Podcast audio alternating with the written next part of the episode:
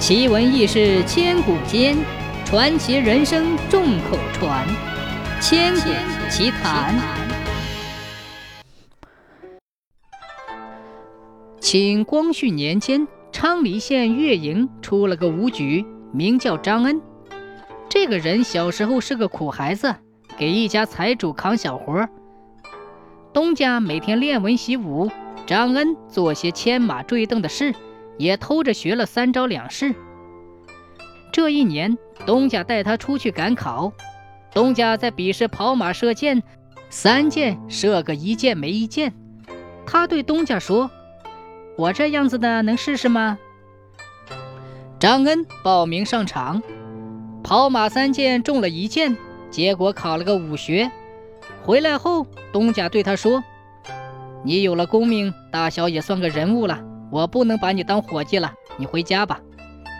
张恩知道回去没有活路，就苦苦哀求东家把他留下。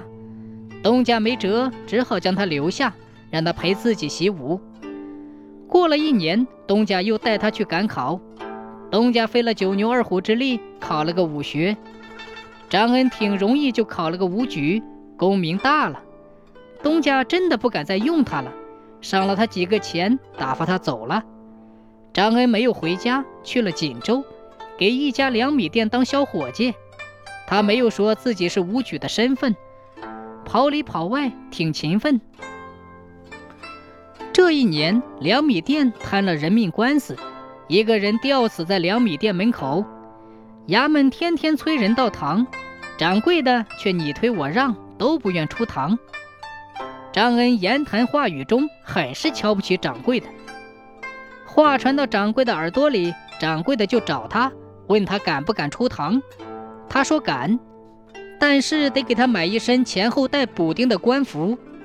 掌柜的没办法，只好跑到孤衣店给他买了一身旧官服，叫张恩穿好。